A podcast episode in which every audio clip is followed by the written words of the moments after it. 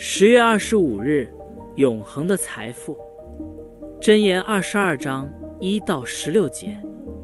有人一生努力积累财富，留给下一代，以为这是把最好的留给他们，结果事与愿违，子女为争夺财产而反目成仇，这有何益处？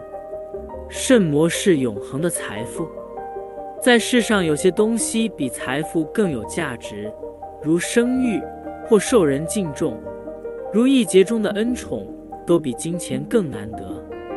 人可以凭住一个机会赚到很多钱，但声誉却需要经过长期累积才能建立。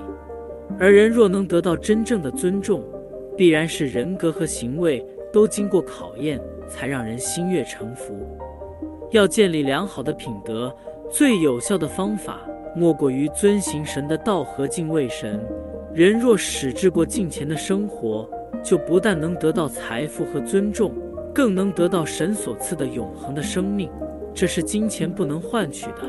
因此，真正造福下一代的，不是留下丰富的遗产，而教导他们认识和遵行神的道。六节是给天下父母的千古名言。孩童的成长需要正确教导，如果他们能从小认识当行的路，建立稳固的根基，将来就不会偏离。如果不管教他们，就等于任由愚蒙迷惑他们的心，这是父母的失职。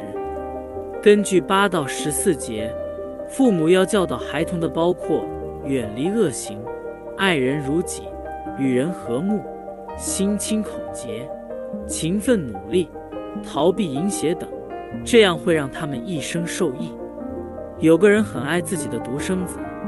常告诉孩子说，家里有这样那样的贵重物品，将来是要留给他的。有一天，儿子问说：“爸爸，你什么时候才会死？”让他非常伤心。